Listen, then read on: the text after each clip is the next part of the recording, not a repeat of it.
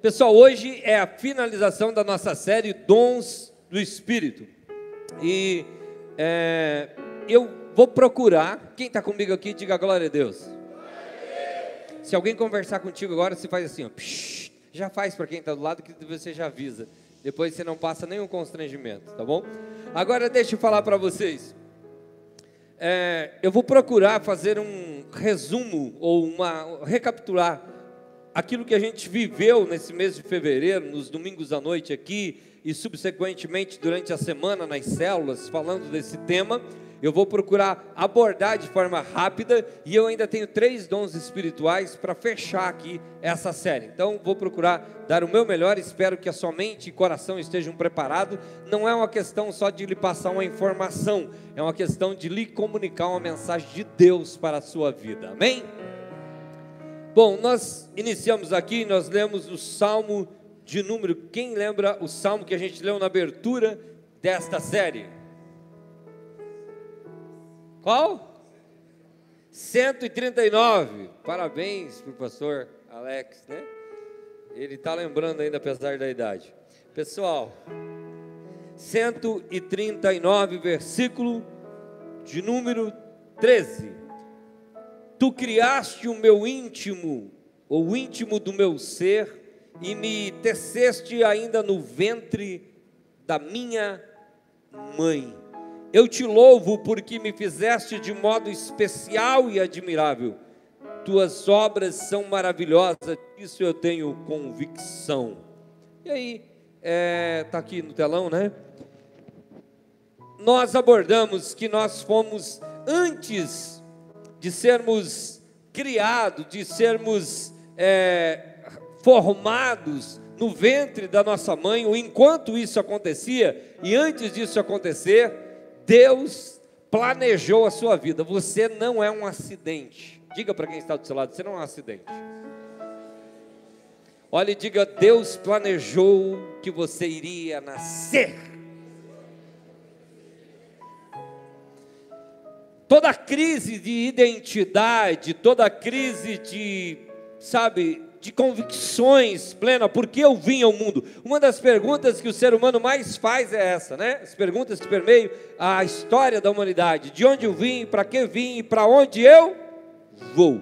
A Bíblia responde todas elas, certo? Então, antes que você existisse, o salmista aqui ele vem falando, é, antes de ser gerado, ele vai falar nesse salmo que quando cada osso ainda não existia, eles iam sendo escritos no livro de Deus e ele ia sendo formado. E eu falei, e depois o pessoal falou: é mais que isso. Eu falei de um vestibular, lembra?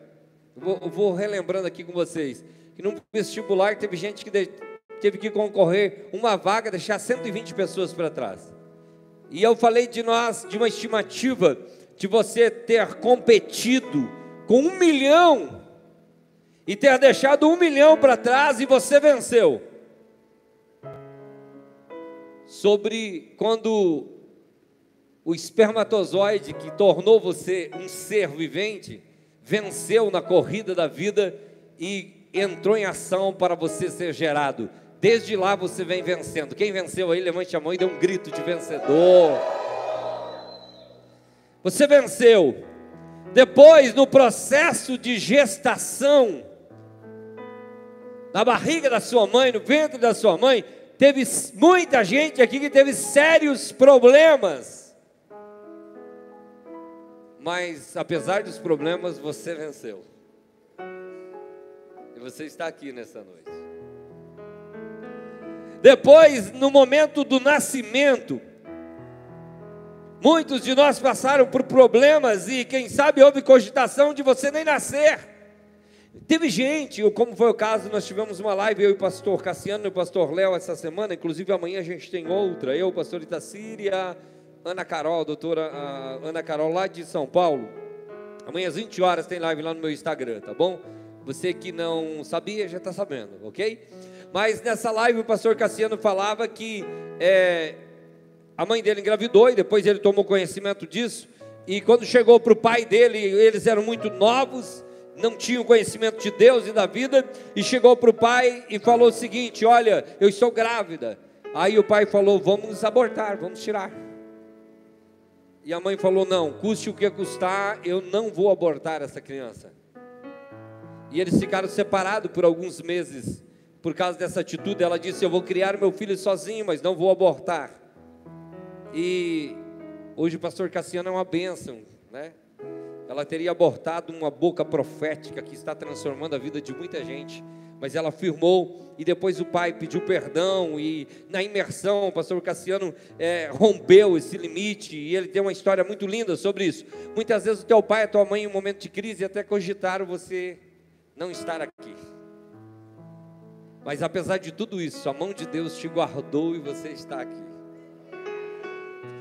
Depois, quando criança, quantos desafios, quantas situações que você passou, muitas vezes um provável acidente, problemas de saúde, problemas de todos os aspectos que vieram e poderiam ter ceifado a tua vida. Quem, ao lembrar de fato, olhar para trás, olha e diz: Deus me guardou porque eu já poderia não estar mais aqui. Quem? Levante a mão bem alto. Mas aí, naquele acidente, não foi um acaso. Que por um milímetro teu carro não caiu, que por alguns centímetros não ocorreu o grande impacto e você está vivo.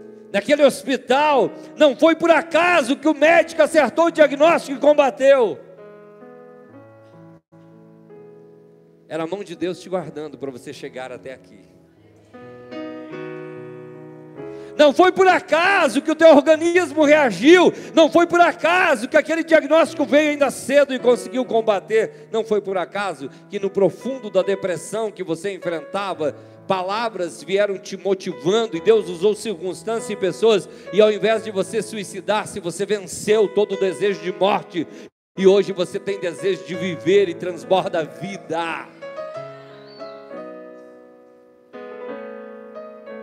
Só que Deus, quando nos criou, Ele colocou dentro de nós talentos, diga comigo, talentos. Talentos são habilidades naturais, diga comigo, habilidades naturais. Essas habilidades Ele colocou com um propósito. Deus não coloca habilidades na vida de ninguém para bonito, até porque você não é tão bonito assim, né? Deus tem um propósito com a nossa vida. Todas as habilidades que Deus foi colocando na nossa vida, Ele tem um propósito. E talentos são habilidades naturais que Deus colocou na sua vida e na minha vida. E o que a gente faz com esses talentos ou com essas habilidades naturais? Na parábola dos dez talentos, Jesus vai ensinar que aquele que enterrou o talento, ele foi punido e ele teve problemas. Nós precisamos multiplicar os talentos. Ou seja, a gente precisa melhorar as nossas habilidades.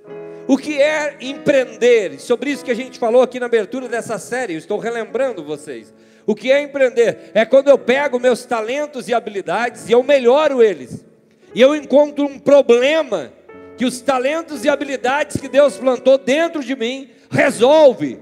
E eu começo a resolver esse problema e eu sou recompensado pela resolução deste problema. Isso é empreender. Mas eu preciso entender que para lapidar as minhas habilidades e os meus talentos, eu preciso muitas vezes estudar, eu preciso me autoconhecer, eu preciso ter a humildade de aprender e de reconhecer as minhas deficiências para que eu possa me desenvolver.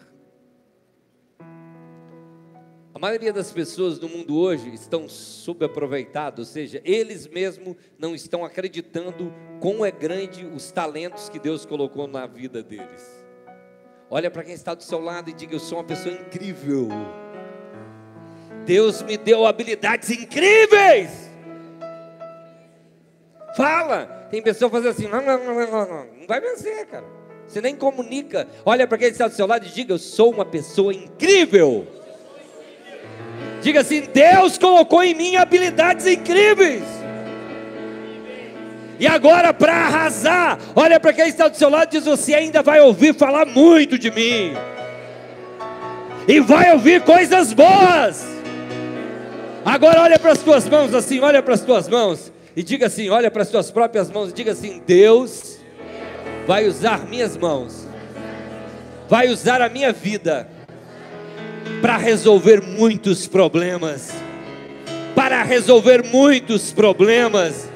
Diga assim: Eu sou a solução que Deus enviou para a terra para solucionar centenas e milhares de problemas.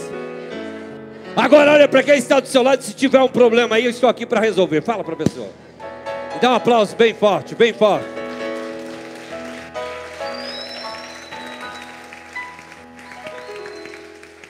Quando você olha, e vamos falar um pouquinho de talento e habilidade para a gente já correr para os dons espirituais.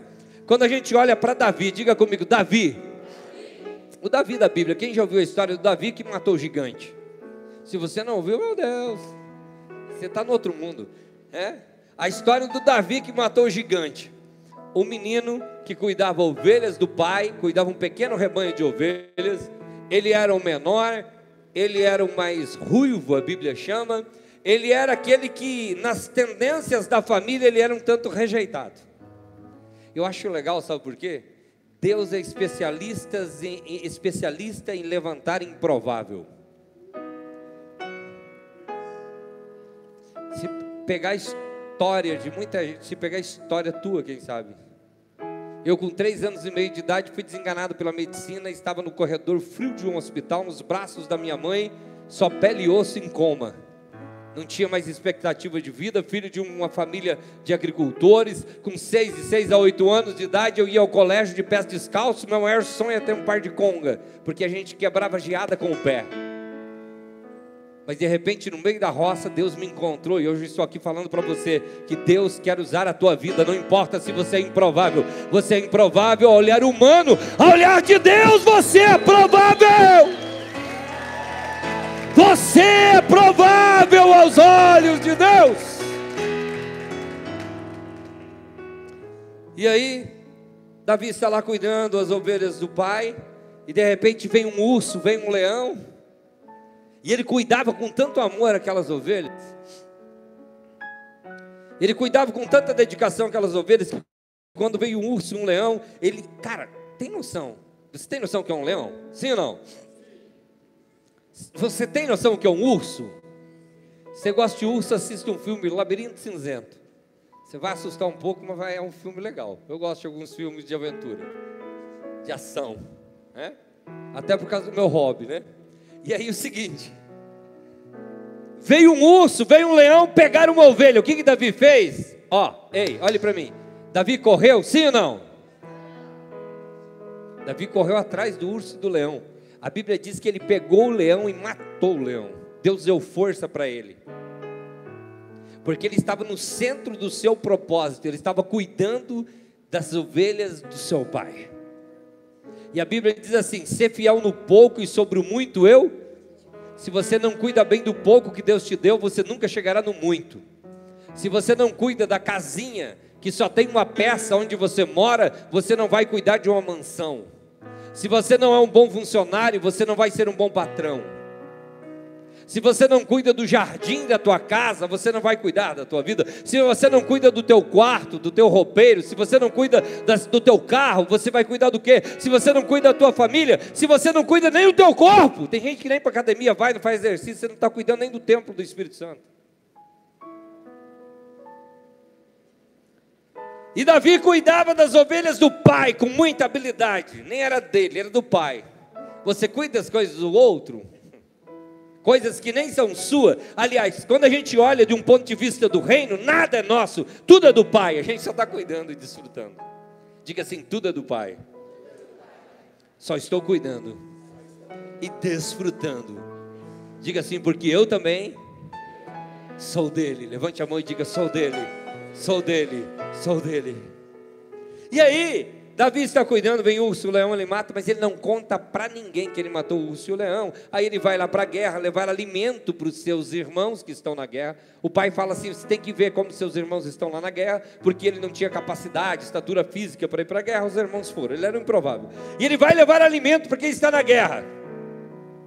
Deixa eu falar uma coisa para você, ei, quem tem Deus sempre terá alimento para alguém que está na guerra. Eu vou repetir. Quem tem Deus sempre terá alimento para alguém que está em guerra. Tem alguém em guerra ao teu redor?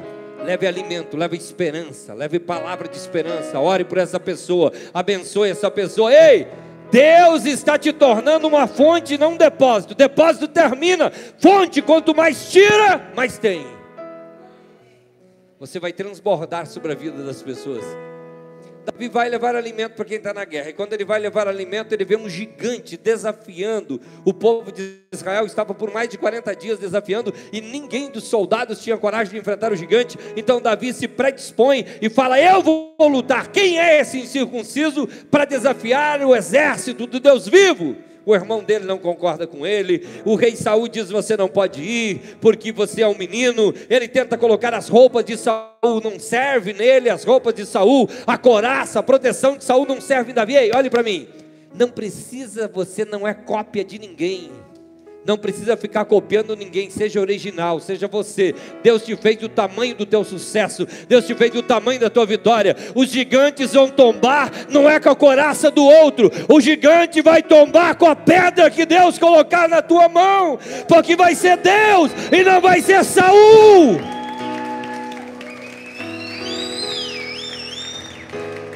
Se fosse com armamento de Saul, Saul, Davi deveria a vida dele ele é Saul. Deus não quer te tornar escravo e refém de Saul. Você será grato a Deus, porque Deus vai te usar do jeitinho que você é. Você vai sendo melhorado, você vai sendo transformado no processo e Deus vai te usar do jeito que você é.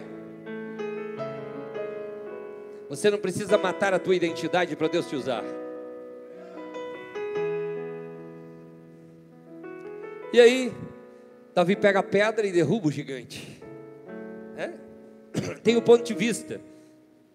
E a gente ouve muito isso, e é legal relembrar, né? Que olhar o tamanho do gigante, uau, é muito grande o gigante. Tem outro ponto de vista. Davi olhou e disse: De uma cabeça desse tamanho não erro nunca.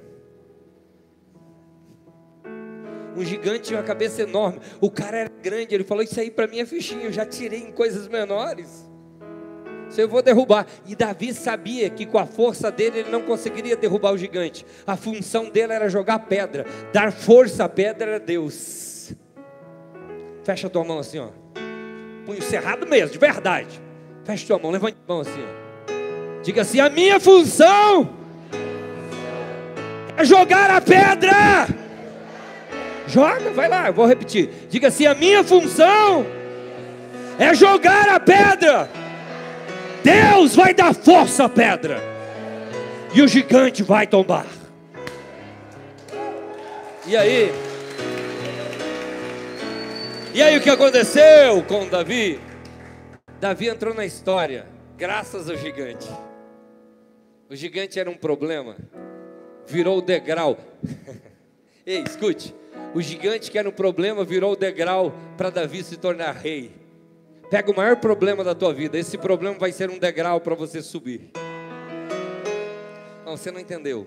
Pega o maior problema da tua vida: saúde, finanças, é, espiritualidade, família, casamento. Eu não sei qual. Pegue o teu maior problema agora. Esse problema vai ser somente um degrau para você subir.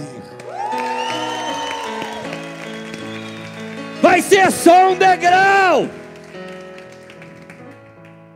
Olha para quem está do seu lado e diga assim: meu degrau é grande, eu vou chegar logo lá. Ei, só que quem vai te colocar para derrubar o gigante é a força de Deus. Então você tem que estar em contato com Deus. Porque é o seguinte, escute, se pegar uma árvore e cortar um galho de uma árvore, o que acontece com o galho da árvore? O que acontece? Seca. Se tirar você de Deus, você é derrotado, você seca. Se você se ligar em Deus, Ele é a tua origem, você se torna invencível. Olhe para quem está do seu lado e diga: Eu sou invencível, porque Deus está comigo, porque Deus está comigo.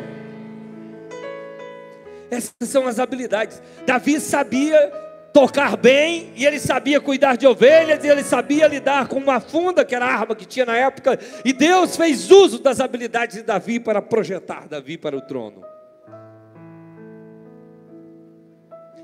Não despreze as tuas pequenas habilidades que Deus colocou na tua vida. Elas são chaves de acesso para o trono. Não despreze as habilidades que Deus colocou na tua vida elas são não olhe para aquilo que você não tem, olhe para aquilo que já entregou. Tudo que você procura está dentro de você, só precisa ativar. E eu nessa noite sou um ativador de Deus na tua vida. Eu vim para te acionar. Eu vim para te ativar. Esses são talentos, são habilidades naturais que a pessoa faz o que quer com aquela habilidade, use para o bem. Eu citei exemplo de talento, de habilidade, comunicação, música. Não são dons, são talentos. O que é dom espiritual? Aí vem toda essa é a parte humana. Potencializar as suas habilidades. Lapidar as suas habilidades, habilidades que Deus já plantou dentro de você. Mas aí tem algo espiritual.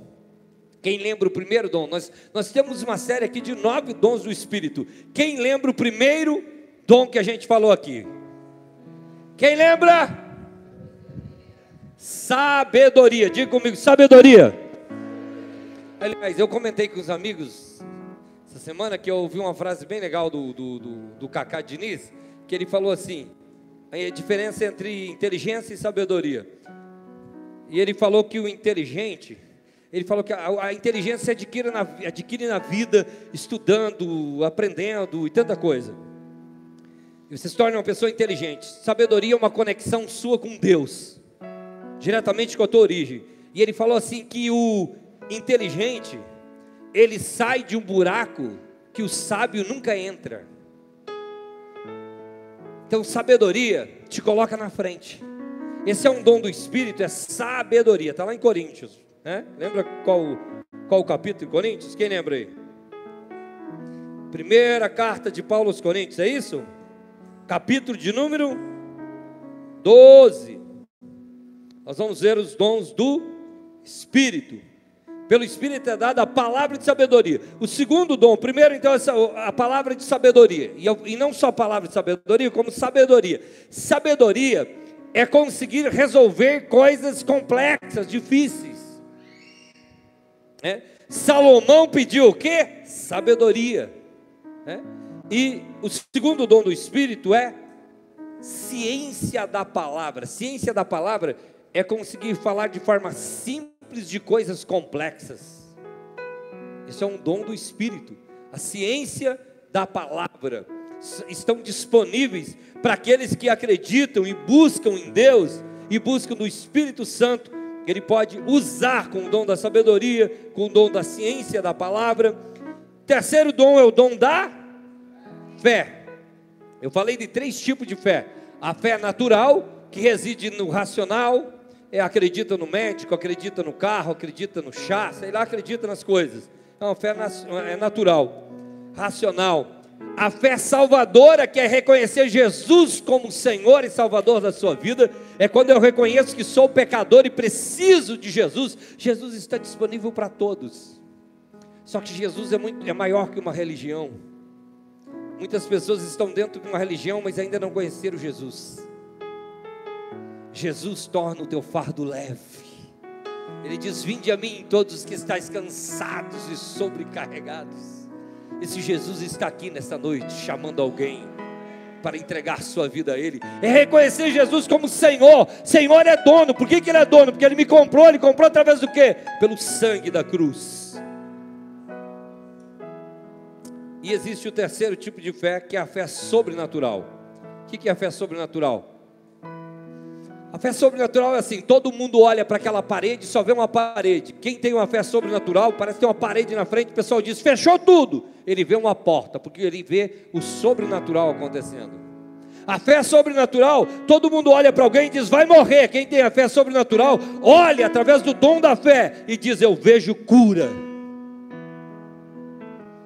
A fé sobrenatural faz você olhar. Muitos podem olhar para os teus filhos, para a tua família e falar: não tem mais jeito. Você olha e diz: tem, porque pela fé sobrenatural eu vejo os meus filhos sendo transformados, sendo uma bênção. A fé sobrenatural faz você ver o impossível. E naquele dia eu citei o exemplo, né? Que nós tínhamos só um carrum e um violão, nós somos uma igreja nova. Ainda pegamos a pandemia, nós éramos só uma célula. E nós começamos a orar e eu falei, Deus vai trazer músicos. E Deus citei o Eliabe, né? O Eliabe que veio, o Alessandro que veio lá do Rio de Janeiro para ser videomaker. Fui citando os meninos, as meninas que estão aqui, mais gente que está chegando. Daqui a pouco nós vamos ter duas bandas aqui. Por quê? Porque pela fé sobrenatural eu já via isso acontecendo. Aplaude de verdade, já que vai aplaudir.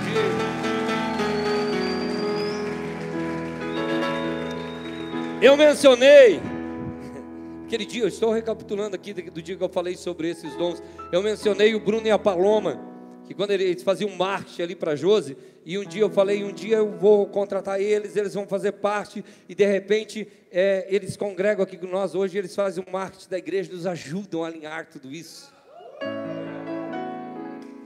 Porque Deus vai trazendo, a fé vai gerando milagres. A fé é sobrenatural. E isso é profético, eu vou falar para vocês, eu estou repetindo. Porque enquanto eu falo, quando você profetiza, os milagres vão acontecendo. Dentro, escute isso, dentro de pouco tempo, nós vamos estar ali em cima, no auditório para mil pessoas, aqui em cima. Nós vamos subir. Prepara o teu coração, porque Deus está movendo. Nossas salinhas aqui estão ficando prontas aqui, né? Nós vamos prestar um relatório para os pais aí, para quem ajudou, e estamos concluindo, muitas coisas estão acontecendo. Fé sobrenatural vê aquilo que ainda não existe. E não é, escute isso, não é a força do pensamento positivo. Pensamento positivo coloca o homem no topo. Você pensa e você consegue. Fé coloca Deus no topo. Eu creio e aquilo que, não, que eu não alcanço, Deus fazer. Quando eu faço a minha parte, Deus faz a dele, unindo essas duas questões, as coisas acontecem. Amém? Vamos lá, esse é o terceiro, que é o dom da fé. Depois, o pastor Marcos, que falou sobre os dons de curar, sobre os dons de operação de maravilha e sobre o dom de profecia, né? Dons de curar, pessoas que são usadas com frequência para orar literalmente por pessoas enfermas e pessoas são curadas dessas enfermidades. Quem lembra a data que o pastor João vai estar aqui? Que data é? 29 de maio, é um domingo, segunda e terça. Vai estar o pastor aqui, vai ter um evento bem diferente, né? Deus usa muito pelo com cura, nós tivemos muitos milagres. Nós temos duas crianças aqui. O Zaio está aqui ou não, John? Não, né? A Vivi está em casa. Nós temos o Lucas, que está ali nos braços do Admilson, Edmilson, certo? Vem aqui, Edmilson. Vem aqui e traz o Lucas. Hoje os filhos, assim como John e a Vivi não poderiam ter filhos, e eles têm filhos, as crianças correm aqui, vivem aqui. Ei! Existe milagres. Aquilo que foge do alcance humano Deus pode fazer. Obrigado, tá? Foi uma cura que aconteceu. Estou falando dos dons de curar. Dom de operação de maravilha, quando acontece, quando mencionei o pastor Djalma, ele revela, Deus usa ele para revelar o nome das pessoas sem conhecer, o nome da rua. Teve uma mulher que veio aqui, ele revelou até o nome do cachorro da mulher. Quem estava aqui? É verdade ou não é? Atos, é, Atos era o nome do cachorro. O nome de um livro da Bíblia também tinha que revelar, né? O cara colocar o nome no cachorro. E aí. É maravilhas, é coisa que foge do controle humano. Eu conheço já há mais de 15, 20 anos. E ele é assim, um cara muito doido. Fica preparado em maio, porque é doido. Essa igreja não tem lugar de gente, vai ser um movimento bem forte. Maravilhas, são coisas que fogem do controle. Na história de Jesus, Jesus operou maravilhas. Ele cuspiu no chão, fez um lodo, passou no olho de um cego e o cego foi curado. Coisas diferentes. São os dons de operação de maravilha. O dom de profecia é quando Deus fala com alguém, usa alguém para falar com as pessoas sobre algo do futuro que ela ainda não sabe. Quem já viveu isso? Deus já falou contigo de alguma forma em algum momento. Esse é o dom de profecia. E não é uma coisa que era só para os apóstolos. Pessoal, ler a Bíblia, olhando a história passada, dizer, uau, aconteceu isso, é legal. Eu quero ver viver ela agora, agora, hoje. Os dons do Espírito, ou seja, eu tenho talentos e habilidades. Deus te deu e me deu talentos e habilidades, e Ele também disponibilizou dons espirituais para aqueles que querem buscar, e você se torna um instrumento nas mãos de Deus para transformar uma geração.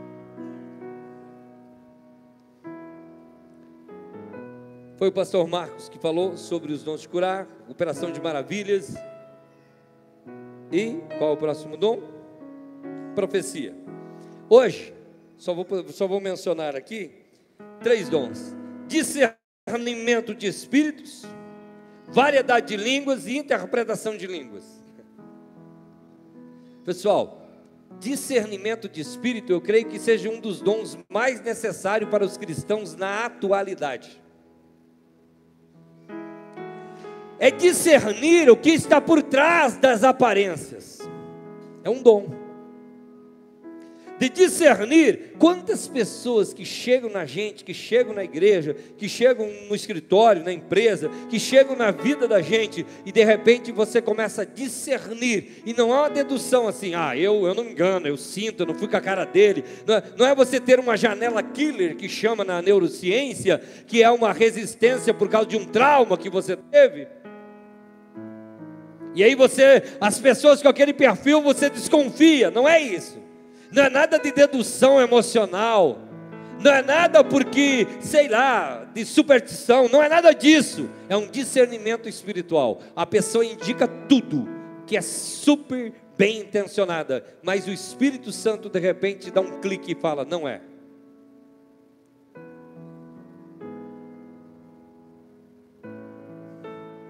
Vamos falar real. Quanto tempo a gente perde por ser enganado pelas pessoas? Quem concorda comigo? Real, quantas vezes? Aí você perde tempo, perde dinheiro, perde tempo, perde dinheiro, relacionamento se machuca, tantas situações. Se você buscar o dom de discernimento, e não é para você usar só a favor de você, é em favor da igreja, em favor das pessoas. Deus vai te usar e você vai discernir a intenção que está por trás daquela aparência. Sabe porque a Bíblia diz que o homem olha para a aparência, Deus olha para o. Faz, olha, eu acho que, inclusive a pessoa para quem eu liguei está aqui. Ah, faz, eu acho que, não faz 30 dias, tinha uma oportunidade de negócio super legal, legal, legal, legal, alucinante. E eu fui chamado para fazer parte, e eu falei, vamos lá e tal, e estava tudo iniciando, mil maravilhas, e eu fui orar, e eu tomei a decisão, eu não faço mais nenhum negócio, se Deus não confirmar claramente no meu coração, vou ficar fora. E aí Deus falou comigo: não entra, só vai gastar energia. E aí eu liguei para essa pessoa e falei: eu não vou entrar. Ele perguntou por quê? Eu falei: porque Deus falou comigo que não é para entrar. Eu acho que passou assim uns 20 dias mais ou menos. Essa pessoa falou: acredita que aquele negócio era furado mesmo? Eu não sabia, essa pessoa não sabia, mas Deus já sabia. Deus sabe de coisas que você não faz ideia. discernimento, discernir os falsos profetas, porque a Bíblia diz que nos últimos tempos veriam muitos. Hoje está na moda falar de reino, todo mundo fala de reino, mas é pouca gente que vive o reino. Falar de reino vende, falar de reino dá status, mas é pouca gente que tem compromisso com o reino de Deus no dia a dia. Falar de reino é mais profundo do que vender um curso na internet. Está bonito falar de reino, dá status falar de reino, mas não tem comprometimento. A igreja precisa discernimento de espírito, para não ser enganada e iludida por ninguém. Porque se esse alguém lançar um veneno no teu coração, leva anos às vezes para você recuperar, e tem gente que não recupera mais. Sabe o que aconteceu? A mulher no jardim do Éden, ela deu ouvido para a serpente, e a serpente lançou dúvida, e aquela dúvida custou caro e custa até hoje para toda a humanidade. Então precisa discernimento. Esse é o dom de discernir os espíritos. Diga comigo, dom de discernimento. Olha para quem está do seu lado e diz: a gente precisa discernir. Outro dom, variedades de línguas. Ontem eu vivi uma experiência, porque tá aqui o Felipe, não tá, né? Doutor Felipe, um médico amigo nosso. Ele foi lá na chácara e ele chegou lá e ele nunca tinha ouvido ninguém falar em línguas. E ele começou a ouvir, ele pegou na hora o banco, sentou do meu lado e falou: O que, que é essas coisas aí que esse pessoal está falando aí? Daí ele me explicou e foi muito engraçado, foi muito forte o que aconteceu lá. Sabe por quê?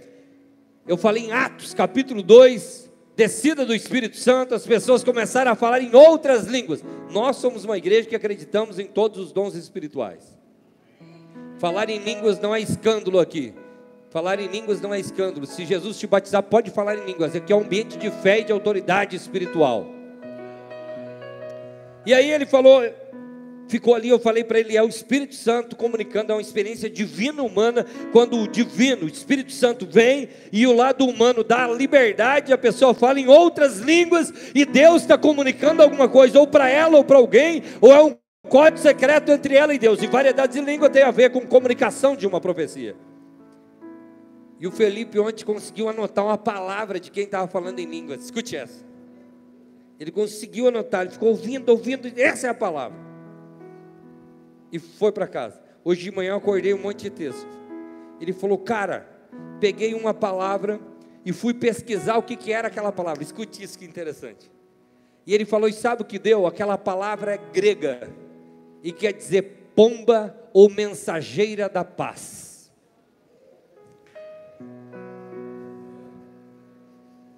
E ele falou: Eu estou aqui chocado com esse negócio, cara. Eu falei: Yes, o Espírito Santo está trabalhando. E aí?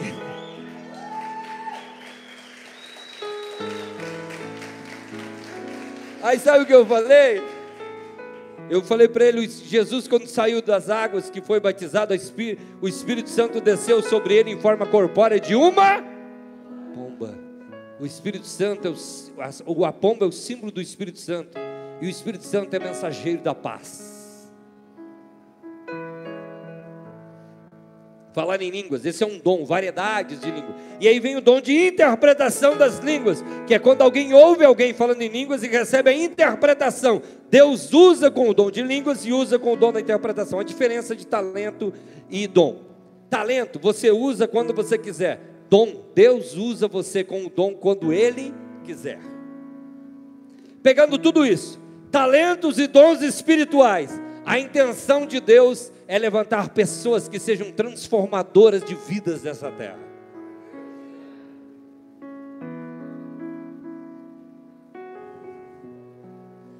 Uma coisa que gostaria de falar para você é que dons do Espírito não é só para pastor, não é só para quem sobe nesse palco é para quem quer, para quem busca. Amém? É para quem crê. Fazer a diferença no mundo não é só para quem ganha o palco. Você já tem um palco, a tua vida, a tua casa, a tua empresa, a sociedade, as tuas redes sociais. Você já tem um palco, a tua família. Você já tem um palco, a tua própria vida. Deus quer te usar em dimensões e proporções diferentes para transformar a vida de pessoas. E eu quero te convidar para que você esteja em pé nessa noite.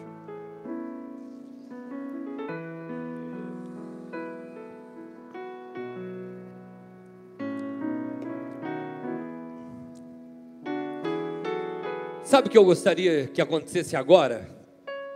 Meu desejo é que desse um clique na tua mente, na tua alma e, ou vamos falar na linguagem antiga, caísse a ficha, ao ponto de você, a hora que eu te der o comando, você fechar os olhos e dizer: Deus, quais são os talentos e habilidades que ainda estão escondidas? E dizer assim: Deus, me usa com dons espirituais. Eu não quero passar por essa vida sendo somente um sobrevivente eu quero marcar a minha geração. Eu gostaria que isso acontecesse na tua vida, que um derramar do Espírito Santo fosse tão forte sobre você, que você conseguisse ver o futuro extraordinário que Deus tem para você. Sabe o que eu imagino? Às vezes eu imagino assim, pastor Alex. Às vezes eu imagino que quando certas pessoas, alguns de nós vão chegar no céu e vão dizer assim: Deus, obrigado. Eu vivi isso. Estou feliz. E Deus vai olhar e vai dizer: Meu filho, que pena que você viveu só isso. O que eu, isso é meio por cento de tudo que eu tinha. 99,5% você deixou de viver. Eu queria te usar muito mais. Eu queria te abençoar mais. Eu queria fazer com que você fosse uma chave de transformação para a tua geração. E você viveu tão pouco eu queria te dar mais recursos, eu queria que você acessasse níveis de entendimento, níveis de autoridade, de riqueza, de unção, de entendimento, mas você viveu com migalhas, ei! Hoje eu estou aqui para dizer para você: pare de viver com migalhas. Habilidades, talentos e dons espirituais estão disponíveis e é um rio de Deus que vai tocar a tua vida. Feche os seus olhos, feche seus olhos onde você estiver, por favor. Respire fundo. Sinta os seus pés no chão agora. Sinta as suas mãos, sinta os seus lábios, a sua língua, a sua boca, sinta o seu corpo, firme aí no chão. Lembra de todos os teus desafios, você venceu. Você venceu o aborto, o acidente, a doença Você venceu o desejo de suicídio. Enquanto tinha muitos demônios querendo te matar, tinha um exército de Deus torcendo por você. E você chegou aqui nesse domingo à noite. E você entrou aqui nesse domingo à noite, 27 de fevereiro de 2022. E você está agora com os olhos fechados, dentro de um tempo de uma igreja e você ouviu uma palavra e tem algo gritando dentro de você, é o Espírito Santo. Querendo te mostrar que existe talentos, existe dons espirituais. Esse é o ano do avivamento. Deus quer avivar a tua vida. Existe algo extraordinário. Oh! Uh! Algo muito forte de Deus vai acontecer aqui nessa noite. E eu quero que aí de olhos fechados você comece a pronunciar palavras de vitória, palavras de rompimento, palavras de transbordar, palavras de grandezas, palavras de abundância do céu. Comece a entender as grandezas de Deus, deixa fluir por um instante. Ore, isso é oração profética. Ore, solte a tua voz e fale. Mas é uma oração sobre você, é uma oração sobre a tua vida. Agora tu não vai orar por essa cidade, tu não vai orar por essa igreja, você vai orar sobre você e sobre o teu futuro, e você vai falar das grandezas que Deus está trazendo ao teu coração. Fala das grandezas, fala das grandezas, fala das grandezas. É oração profética. Então fala das grandezas, das grandezas. Fala de coisas grandes, maiores, maiores, maiores. Eu quero te dar mais dois minutos para você orar. Ore, ore, solte a tua voz, solte a tua voz, solte a tua voz. Primada shura bacandarabachai. Oh. Todo fardo que tentou sufocar você, todos os demônios que tentaram te bloquear, hoje eles largarão a tua história as prisões da tua vida serão quebradas. Toda prisão será quebrada e você vai saltar para a vida.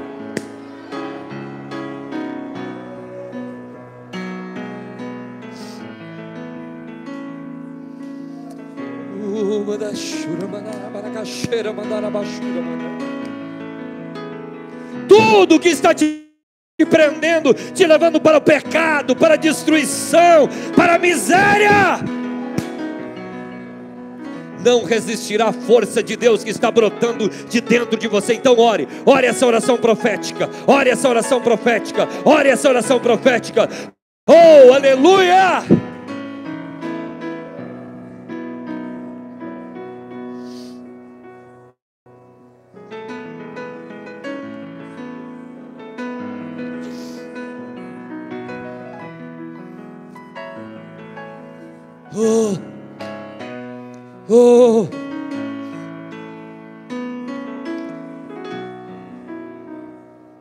Olhe para mim, eu, eu, gosto de contar isso. Tocou muito a minha vida quando eu ouvi. Li livros, documentários, aprendi um pouco sobre ele. Michael Jordan, jogador de basquete. A lenda da história do basquete. Ele era menino, não me lembro bem a idade dele, oito, nove anos. E ele falou assim: Eu vou jogar basquete. E estava lá o time colegial, era época de jogos. E ele chega e pede para o técnico: Eu quero jogar basquete. O técnico solta uma bola na mão dele, uma bola de basquete, diz: Vai lá e joga na cesta. Ele vai, joga, erra, joga três vezes e erra. O técnico vem, ele vem perto, ele pega a bola da mão do menino, toma da mão do Michael Jordan e fala assim: Você não leva jeito, você não vai jogar basquete, você não tem jeito para isso. Eu conheço as pessoas que jogam basquete. O menino sai dali pouco frustrado e toma uma decisão. Diga comigo, toma uma decisão. A decisão que ele tomou foi o seguinte: de, deu uma forma de arrumar uma bola de basquete. Tinha um galpão, um estádio, um ginásio na frente que tinha uma quadra de basquete. E ele tomou a decisão ainda criança. As decisões têm que ser tomadas a tempo. Hoje é o teu tempo de tomar a tua decisão. Ele tomou a decisão e ele pegou a chave, convenceu o tiozinho, pegou a chave e todos os dias das 5 da manhã às 8 da manhã, ele saía a pé por pé de casa para não acordar ninguém, com a bola de basquete, colocava um boné e ele ia e jogava a bola na cesta. Por 90 dias, das 5 da manhã às 8 da manhã. Quantas horas de treino? 3 horas. Jogando a bola. E ele contou que chegou uma hora, ele acertava todas as cestas e ele, ele sorria para ele mesmo, não tinha ninguém ali. E de repente ele começou a testar jogar a bola com os olhos fechados. E ele fazia cesta com os olhos fechados. E ele contou, ele disse que tinha algumas baratas e ratos passando por ali. E ele olhava e aquelas baratas e ratos não entendiam o que estava acontecendo com ele. E não tinha ninguém para aplaudir a conquista dele. E o menino sai dali depois de 90 dias, volta para o mesmo técnico e fala assim: Eu quero jogar basquete o técnico fala assim: não, você não pode, você não joga, você não leva jeito. Ele fala: eu quero jogar basquete. O técnico vai para um lado, ele vai atrás. Ele insiste tanto, diga comigo assim: persistência. Ele insistiu tanto, persistiu tanto, que o técnico falou: coloca o uniforme, vai para os jogos, mas você não vai jogar, você vai ficar sempre no banco reserva, porque você não joga. Foram para os jogos. Não sei se foi dois jogadores que machucaram das crianças ali, dos meninos, e o time do colégio dele estava perdendo outro foi expulso, e quando o técnico olha para a arquibancada, quem que estava lá? Ele. Só tinha ele, aí chamou ele. Vai chegar uma hora que só vai ter você. Só que, ei, escute, se prepare, porque senão a hora que chegar e só tiver você, você estará despreparado, aí não vai dar certo. Por isso que aqui, pessoal, deixa eu falar para você, aqui não é igreja para você que gosta de mimimi e vem aqui só para pegar uma muleta e dizer assim, colocar tudo nas costas de Deus. Se você não quer crescer, você está na igreja errada, porque aqui vem série sobre série para te levar ao crescimento. Sabe por quê? Porque aqui eu não vejo, alguém me chamou essa semana, eu e a pastora Cris, e falou, pastor, eu não vejo ali como uma igreja, eu vejo como um exército sendo preparado para tomar conta de uma cidade. Eu falei, é assim que eu vejo. E quem faz parte do exército aí? E aí o seguinte, olhou, só tinha ele, chamou ele, chamou os outros meninos que jogavam e falaram assim: ele não sabe jogar, então não passa a bola para ele. Ele só vai entrar para estar ali no meio, para atrapalhar os adversários. E olhou para ele e disse: Se a bola vir na tua mão, passa, não arremessa. Ele ficou quieto, entrou no jogo, dentro de instantes a bola vem para a mão do menino. E ele disse que o técnico corria na lateral e dizia assim: passa. E ele disse que fechou os olhos e o Espírito de Deus falou dentro dele: arremessa. A bola está na tua mão e não está na mão do técnico. Sabe o que ele fez? Fechou os olhos. O ginásio ali cheio, os pais ali, as câmeras em cima. Ele fechou os olhos e fez a cesta. O técnico não acreditou, houve um silêncio e de repente o povo levantou e começou a aplaudir ele. De novo a bola, a bola vem para a mão dele. Ele faz três pontos, vira o jogo e ele faz os três pontos de olhos fechados.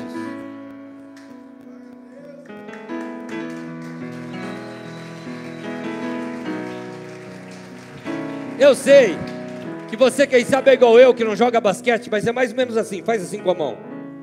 Sabe mais ou menos como faz? Faz com as duas, quando você estiver pegando a bola. O técnico está do lado, o técnico agora simboliza Satanás, ele está dizendo: passa. E Deus está dizendo: joga, a bola está na tua mão. Eu te enchi, eu coloquei algo na tua vida. Eu coloquei algo na tua vida. Então deixa eu falar para você: joga! Joga mesmo! Vai para cima! Não para, joga, joga, joga, joga. Deus está torcendo por você. Agora, se você não estiver preparado, deixa eu falar. Ei, preguiçoso, vai se preparar. Vai se preparar, porque o que Deus tem na tua vida é tão grande e você está sendo tão covarde que você está se escondendo atrás das tuas desculpas. Vai se preparar, porque Deus tem algo extraordinário com a tua vida.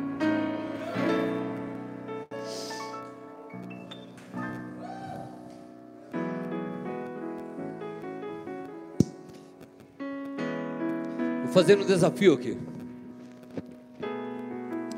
Para não não quero que você se sinta constrangido, mas também se você não tiver coragem de rasgar, de romper, você não vai vencer. Você tem que expor e deixar para trás tudo que te prendia. Eu vou dar um comando para você. E depois que eu falar, você vai ter 60 segundos para sair da sua cadeira e vir até aqui na frente. Deixa eu falar para você. Eu quero que você, que até hoje se escondeu atrás das suas desculpas, eu quero que você, que até hoje se escondeu atrás das suas fraquezas, que você mesmo inventou, eu quero que você, que foi covarde até hoje com a tua própria história, se escondeu atrás dos teus próprios traumas, mas que você que quer dar as caras para o novo de Deus hoje, e quer que Deus te encha de dons, quer se preparar, quer estar preparado para um novo ciclo. Há uma unção de Deus que a partir de hoje, hoje é fevereiro, amanhã é o último dia desse mês e gira o mês, algo vai girar na tua vida, você vai entrar no mês de março diferente. Ei! Você que foi covarde com a tua história até hoje, mas a partir de hoje você quer uma mudança radical, sai correndo agora da tua cadeira e vem aqui diante do altar, que eu tenho algo de Deus para a tua vida e eu vou ministrar sobre você. Então corre aqui na frente, corre aqui na frente, vem aqui na frente que eu vou orar com você, mas rápido, rápido, rápido mesmo. Passa por cima do medo, do temor, da procrastinação, da mentira, do engano, de tudo, da covardia e vem, porque Deus quer te usar.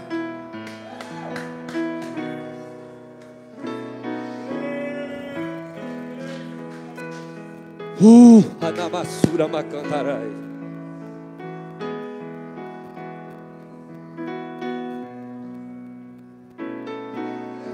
Deus te viu no meio da multidão.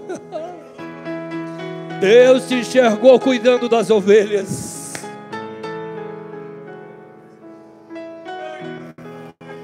Deus sabe que para os homens você é improvável. Deus sabe que para tua família você é improvável. Deus sabe dos teus traumas, dos teus desafios, das vezes que você tentou e errou, mas uma unção de Deus vai te envolver nesta noite, mediante a tua decisão. Uma graça maior virá sobre a tua vida. Eu sou profeta de Deus nesse altar nesta noite. Eu sou boca de Deus para a tua vida nessa noite. Uma graça de Deus aí sobre mim. Aleluia. E eu começo a quebrar cadeias e prisões espirituais.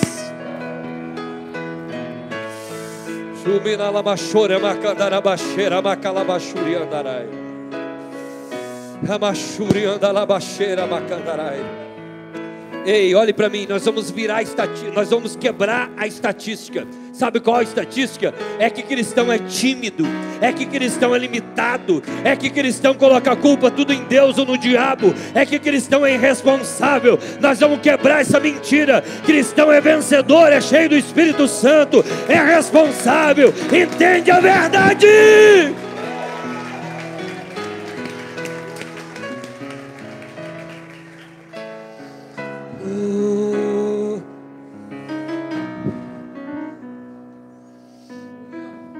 Vamos orar. Estenda suas mãos, entenda o ambiente profético. Mãos estendidas no formato de receber agora.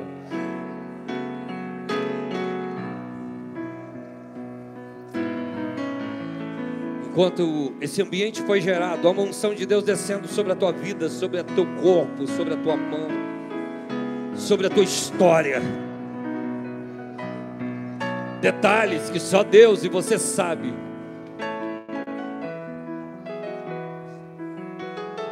Prisões que serão quebradas nessa noite. E vai um destravar. Dons espirituais começarão a fluir variedades de língua. Você que está recebendo o dom de línguas, deixa fluir. Interpretações, dom de profecia, de curar, dom da fé, oh, aleluia, de operação de maravilhas, oh, dom de, de discernimento, sabedoria, de ciência da palavra, de interpretação de línguas, de profecia, ao fluir a abundância de Deus, então deixa fluir.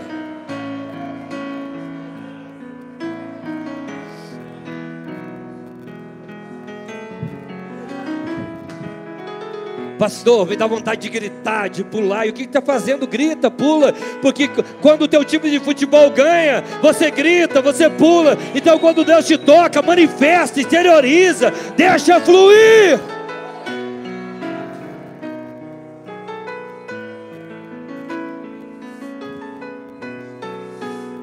Deus, o teu amor é muito grande para com a nossa vida. Obrigado, Pai Cada um de nós tem uma história marcada por dores, por desafios e por vitórias e superações.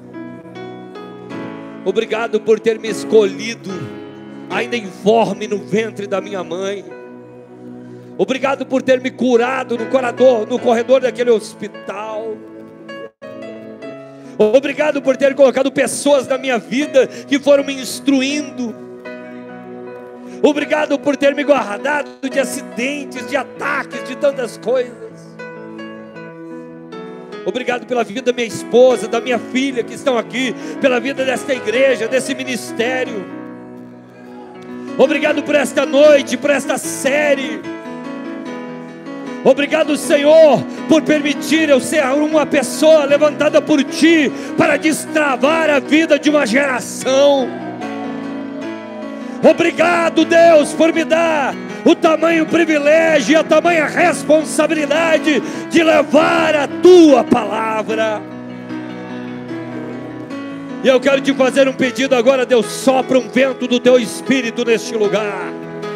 Assim como foi no dia de Pentecoste assim como foi no dia de Pentecoste, sopra sobre a vida de pessoas que estão aqui, trazendo cura, transformação, dom de línguas, revelações, interpretações e transformações.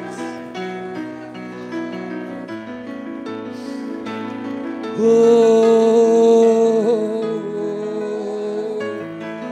haja um fluir do teu espírito. Eu quero que você continue orando uma oração profética. Eu quero que você continue orando uma oração profética. Discerna, começa a discernir esse ambiente, o porquê você está aqui, as esferas espirituais. Há um derramar de Deus, há um fluir de Deus. As peças vão se encaixar foi Deus te conectando as peças do quebra-cabeça. Ah, chegou a hora, vamos se encaixar. Você vai entender que não foi acaso, foi a minha mão, diz o Senhor. Não foi acaso, foi a minha mão, diz o Senhor. Você vai entender que fui eu, diz o Senhor, para a tua vida. Oh.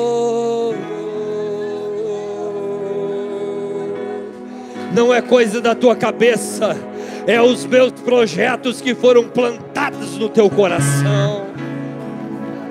Não é coisa da tua cabeça, é o sopro divino sobre a tua vida.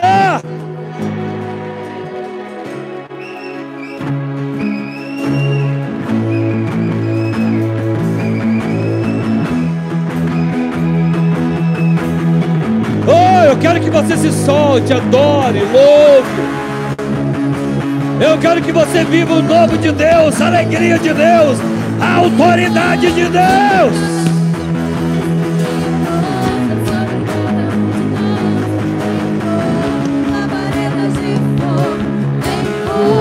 labareda de fogo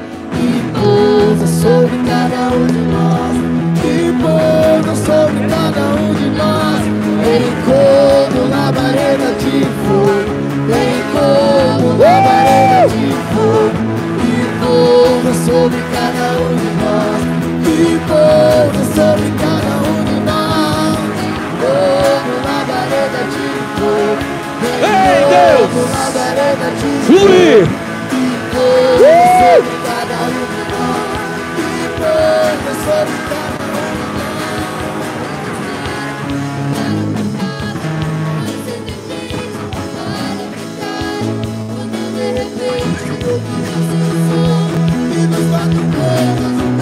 Flui!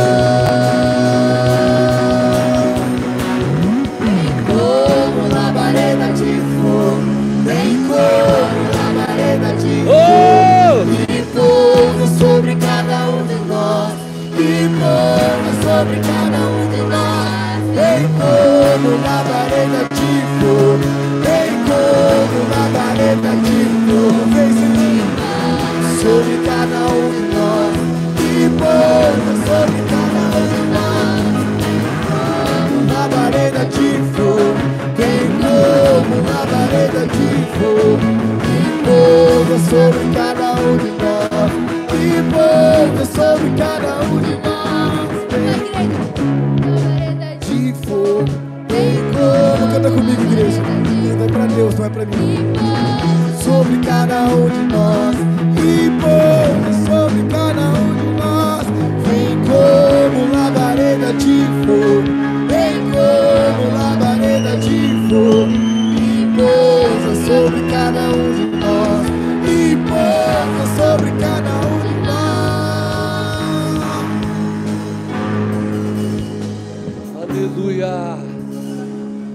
braços assim comigo, abre seus braços.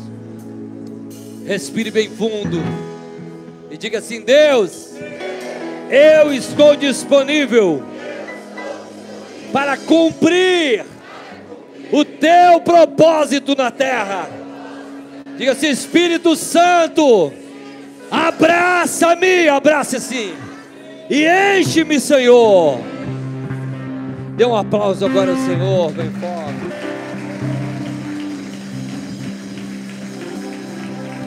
Volte para o seu lugar. Os músicos permanecem aqui.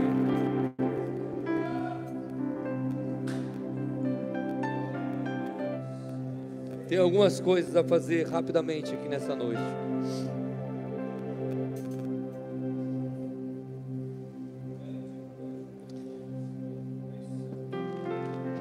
Vai ter que abrir aqui. Eles vão colocar um outro telão aí, um outro banner. Deixa eu tirar aquele tripé ali, ó. Não, deixa que eu tiro, né?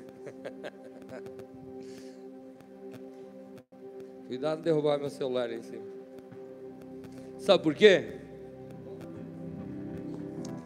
Que nós vamos entrar no novo mês. Faz esse suspense aí no teclado, né? E vai vir uma nova série. Diga comigo uma nova série. E olha só o que aconteceu. Alguns dias Deus vem trabalhando na minha vida. E a igreja, ela tem sofrido ataques. E eu não estou falando da igreja, somente essa igreja, a igreja de Cristo. Ela tem sofrido ataques de ideologias, ela tem sofrido ataques de filosofias contrárias, ela tem sofrido ataques de pessoas que lutam contra a igreja e que se machucam com seus próprios pecados e culpam a igreja. E esses dias, alguém falou para mim assim, pastor, mandou um áudio, falou, pastor, tu não vai defender a igreja? E eu falei para ele, fiquei pensando em defender a igreja. Falou, é diante de tal e tal circunstância. E eu mandei um áudio para essa pessoa, e tenho aqui inclusive o áudio. E falei assim: a igreja não é minha, a igreja é de Jesus.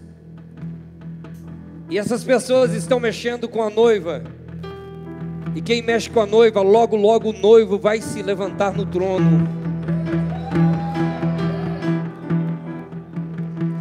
Porque ele deu a vida por essa noiva. Essas instituições, instituições e igrejas que tem um monte de fraqueza, um monte de problema, é a noiva do Cordeiro, a noiva de Jesus chamada na Bíblia.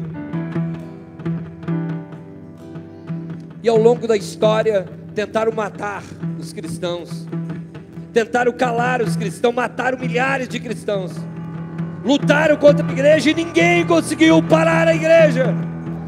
Ela continua viva, poderosa, pregando a palavra, transformando vidas, e ela continua sendo um hospital que recebe pessoas doentes espirituais, doentes de caráter, problemática, mas ela continua sendo a noiva do Cordeiro. A igreja continua sendo uma embaixada do reino de Deus na terra, não importa quem se levantar. E diante disso, me veio o tema da nova série, juntamente com pessoas que eu conversei e oramos. E eu quero que você senta suas mãos à frente sim, e a gente vai lançar aqui o tema da nova série de março.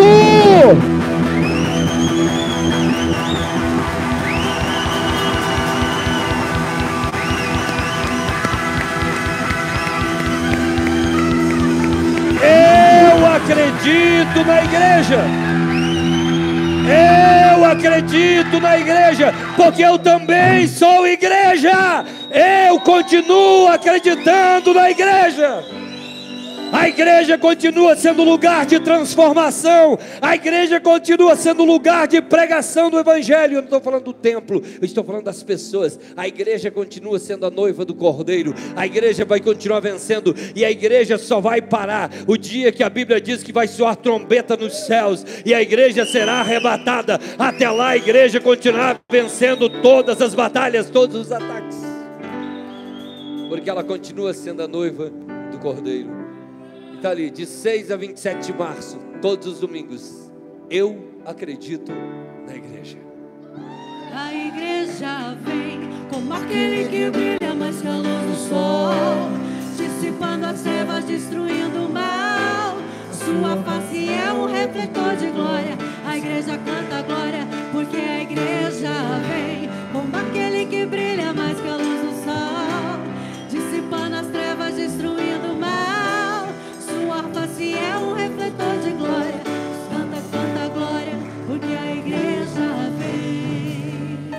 Amém. Amém. Vou contar até três, encerra o punho assim. E você vai dizer, eu acredito na igreja. Um, dois, três. Você vai postar foto dos cultos e você vai colocar lá hashtag eu acredito na igreja.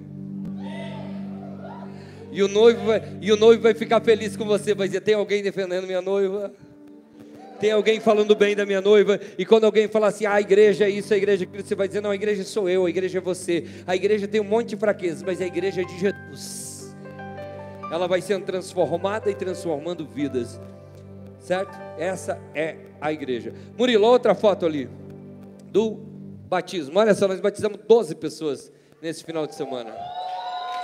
Lá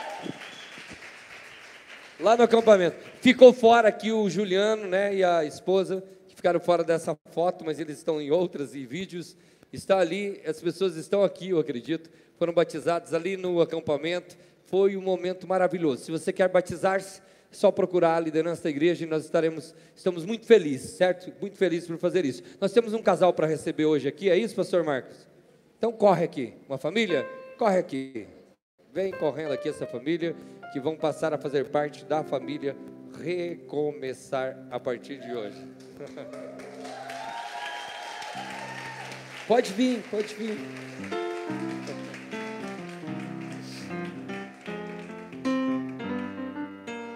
Tem mais alguém que quer ser recebido, fazer parte da família Recomeçar? Se tem mais alguém, vem aqui, pode vir que nós vamos orar com vocês. Rodrigo, Gabi, família linda, maravilhosa.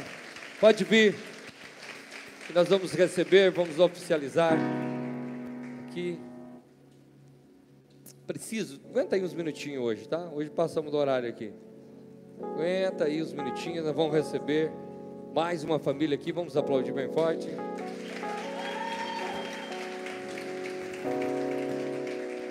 Que bom, que bom. Deus abençoe vocês.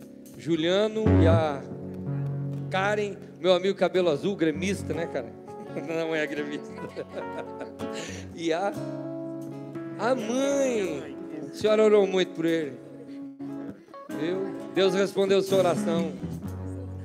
Vinte e poucos anos orando. Olha aí, que lindo. A mãe está aqui feliz. Sente as mãos, vamos orar por essas duas famílias. Deus, em nome de Jesus nessa noite linda, maravilhosa. Nós queremos receber essas duas famílias que passam a fazer parte da Igreja Recomeçar, da família Recomeçar, e nós queremos dar o melhor para cuidá-los da melhor forma possível, Pai. E a tua palavra diz que aquilo que é ligado na terra será ligado no céu, e nós estamos ligando aqui diante de ti e diante do teu altar, em nome de Jesus. Amém e amém. Mais um aplauso, Deus abençoe. Seja bem-vindo. Seja bem-vindo.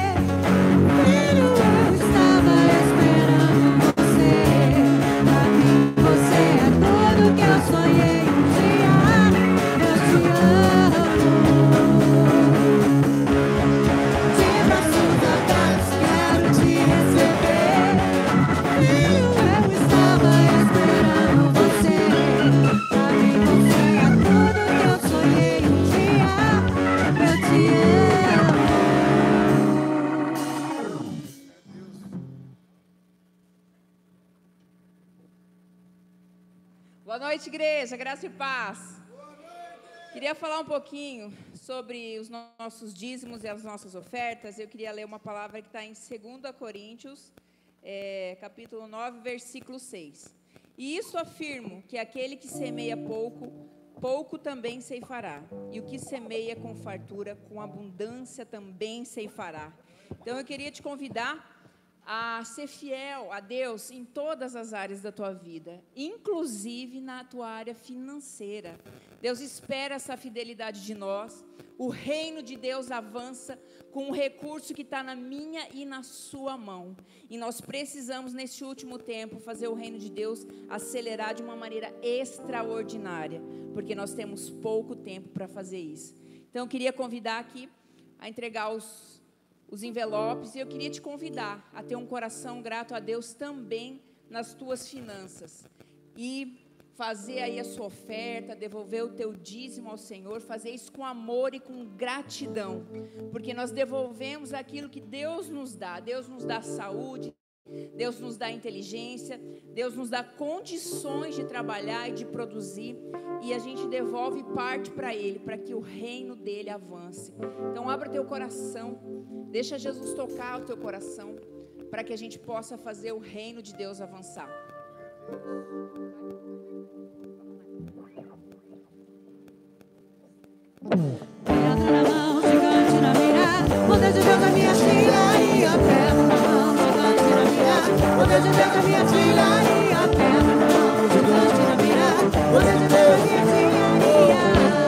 Amém. Se você já fez, pode trazer até aqui ao gasofilácio. Continua. Vou derrubar esse gigante, Derrubar esse gigante, vou derrubar esse gigante, derrubar esse gigante, vou derrubar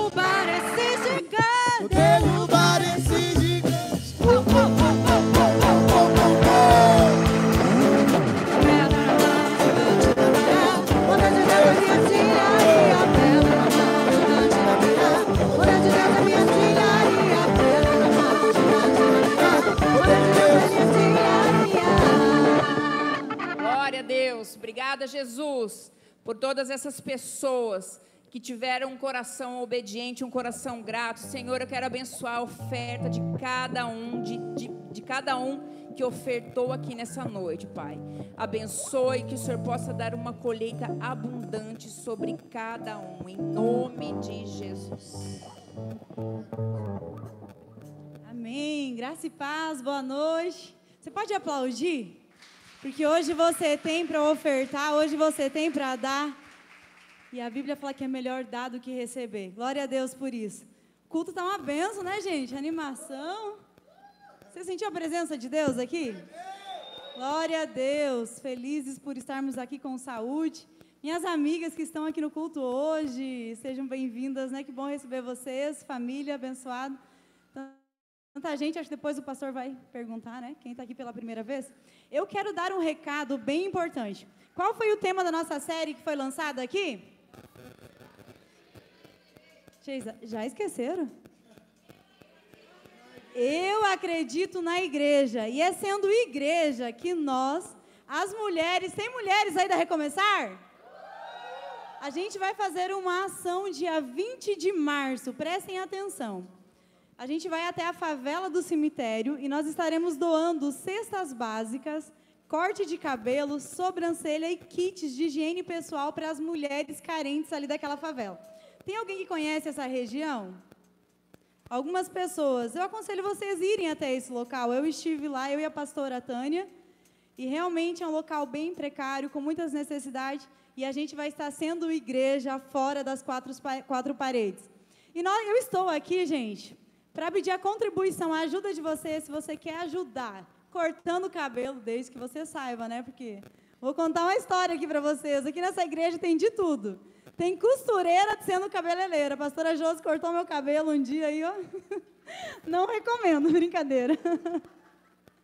Mas a gente falou, olha, a gente vai cortar o cabelo. Aí a gente falou, ó, se marcar ali a linha reta, eu corto. Mas assim, se você é, tem essa profissão, se você sabe fazer sobrancelha e você quer estar doando o seu trabalho, eu vou pedir para a Blenda. Tá aqui a Blenda. Fica em pé, Blenda. Vocês podem procurar a Blenda, essa menina aí que é das ações sociais também, a Isorete e ela vai estar pegando o seu nome, o seu contato. Agora você quer dizer, pastor, eu quero contribuir com cestas básicas. A gente rodou alguns mercados, né, vendo o preço, também vendo as várias opções que contém dentro das cestas básicas. Encontramos algumas, uma por 65 reais, que vem bastante coisa. Você também pode estar ofertando. Se você não vai até o local, a sua contribuição ela vai. E a gente vai estar lá junto com essas mulheradas. Quem vai estar comigo lá no dia? Fiquem em pé as mulheres que vão lá, animadas. Isso aí, gente. Eu não sei se elas sabem cortar cabelo, mas que elas vão estar lá firmes. A gente vai estar lá levando o nosso trabalho, levando um pouquinho de amor. Tudo aquilo que a gente está recebendo de Deus, a gente vai levar para as pessoas. Eu convido você, é, seja nessa favela, seja em qualquer outro lugar, mas que todos os dias você possa derramar sobre as pessoas aquilo que Deus colocou dentro de você. Porque senão não adianta você ser cheio sem conseguir transbordar para outra pessoa. Um copo cheio, né? Se você deixar ele ali, a água, ela fica choca, né? Que dizia. Não deixa nada chocar dentro de você, tá? Transborda sobre o outro. Que Deus abençoe a vida de vocês. Eu conto com vocês, mulheradas, homens também, podem contribuir para essa ação maravilhosa. Vem para cá, Edi. Vem, a Edi já está cansada do acampamento de ontem. Boa noite, pessoal. Tudo bem? Ah, não, mas vocês estão cansados também, galera? Boa noite! Boa noite! Ah, aí sim. Vou chamar o, o Juan e a Melissa para cá. Galera, quantos jovens a gente tem aqui nessa noite? Levanta a mão aí. Ah, aí sim. Gente, queria dizer para vocês que foi sobrenatural nosso final de semana. O, ontem foi algo que não tem explicação. Eu vejo como Deus ele se movimenta nos detalhes, sabe? E eu queria agradecer algumas pessoas, queria agradecer a pastora Josi, o pastor Alex, que tiveram com a gente ali, deram o melhor, deram todo o suporte de alimentação, corre, leva, busca. A Exorete também, que teve lá junto com a gente. Todo mundo, quem precisa? Precisa do quê? Quantas pessoas tem? Toda preocupada, queria agradecer muito. É, a Sheila também, que ela não está aqui, mas depois eu vou agradecer ela pessoalmente, fez brincadeiras lá e foi muito top. Agradecer todo mundo de uma forma geral. Pastor Marcos e a pastora Tânia também, que tiveram ali dando todo o suporte. Gratidão mesmo. Tenho certeza que Deus vai recompensar vocês. Vou passar aqui um pouquinho para a Melissa um pouquinho para o Juan, para eles falarem um pouquinho, porque que não fique só nas minhas palavras, né? Que seja, é, a gente consiga compartilhar um pouquinho do que a gente viveu ontem lá com vocês. Então, gente, eu queria compartilhar com vocês que ontem foi minha primeira experiência no acampamento da igreja e foi muito incrível. Desde o começo até o final, apesar de que todo mundo acordou cansado, foi dormir cansado também, é, a gente teve um monte de dinâmica durante o dia e a gente tirou um monte de lição depois sobre isso e conversou sobre como isso está representado na Bíblia e tudo mais. Foi muito, muito legal e foi muito diferente. Eu super recomendo que todo mundo vá. Eu iria de novo. E acho que é isso.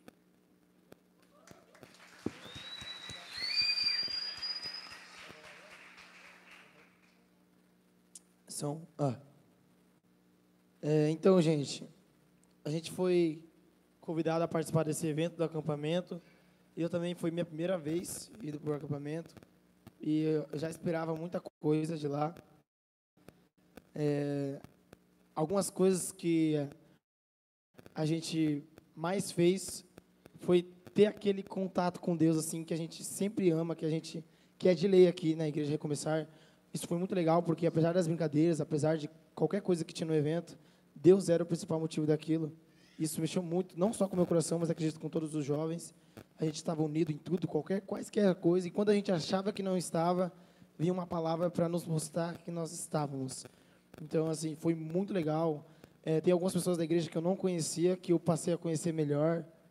É, e foi muito bom mesmo. Quero agradecer também a oportunidade de ter ido para lá. A Ed, o pessoal que organizou, foi muito bom. E eu recomendo vocês. Eu não vou votar em mais nenhum que vier, entendeu? Eu já sou daqui mesmo, então eu vou ir arrastando, mas eu vou. Porque foi muito bom o acampamento. E Deus abençoe que virá muito e muitos mais.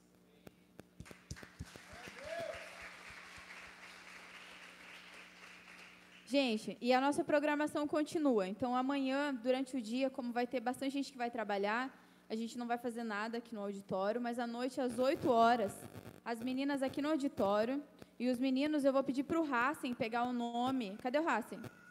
Racing, você pega o nome do pessoal dos meninos que querem jogar futebol. Que daí a gente vai dividir assim: meninas, para cá, a gente vai fazer uma sessão filme bem top aqui.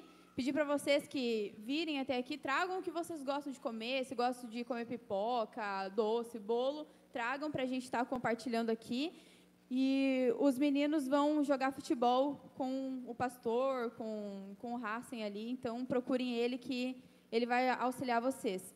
E na, na terça-feira, que vai ser o carnaval mesmo, a gente vai ter uma programação. A gente vai se organizar e vamos descendo uma cachoeira. Então, o ponto de encontro eu vou colocar a princípio aqui no auditório. A gente se encontra aqui todo mundo sete horas da manhã e a gente vai descer uma cachoeira, vamos fazer uma trilha lá também e a gente vai fazer um momento de comunhão, vamos levar uma carne para a gente assar lá em volta da churrasqueira. Amém? Quantos aí querem participar? Amém, é isso aí. E vamos se organizar, galera. Sábado a gente volta com o nosso culto de sábado aqui, que está incendiando. Eu creio que esse ano, ele literalmente é um ano muito profético. E que Deus, ele realmente, ele já está avivando os nossos corações. A gente já vê pessoas sendo tocadas, pessoas começando transformação de dentro para fora. Então a gente está vivendo sim um ano dentro de uma palavra profética e já estamos vivendo os milagres de Deus. Já estamos vivendo o avivamento de Cristo aqui na terra. E sábado também, quem participou ali da parte do Caça Tesouro tem que estar aqui, galera, para receber o prêmio. Não me deixe na mão sábado. Venha para cá e vai ser top. Tenho certeza que Deus ele vai se manifestar de uma forma sobrenatural. Amém? Amém, pessoal. Um aplauso para Ed, para todo mundo que trabalhou lá. Ainda tem o papo de homem. E o João está viajando, o Jonathan vai falar. Coisa rápida. Tem homem aqui dentro dessa igreja ou não? Oh! Eita. Tá bom, pastor Alex, vamos lá. Então, assim, galera, dia 5 agora, 5 do 3, nós vamos ter um encontro chamado Papo de Homens, onde nós vamos nos reunir no Clube, das, do Clube dos 13. E lá nós vamos rasgar a conversa entre homens, trocar uma palavra legal direcionada por Deus. Custo, 20 reais. Estou falando rápido para vocês. Qual horário? Vai meio-dia se inicia. Vai ter almoço lá? Vai ter almoço, vai ser feito, vai ter um frango no- na panela, vai ter uma polenta, uma mandioca. Então eu queria convidar vocês no Telegram da igreja, já tem todas as informações, tem o link para inscrição, 20 reais. Beleza? Qualquer dúvida é só me chamar aqui no final, eu vou estar ali. Obrigado, John. Quase não respirou. Vamos ficar em pé, pessoal. Deixa eu perguntar. Quem está aqui pela primeira vez, levante a mão, vou sair dessa luz aqui, daí eu consigo ver. Obrigado, tá? É Fábio, né? Fábio e a que bom que vocês vieram, tá? A gente jantou essa semana junto. Quem mais veio pela primeira vez? Lá atrás, bem-vindo, Deus abençoe. Vou dar um aplauso pro pessoal que está vindo pela primeira vez.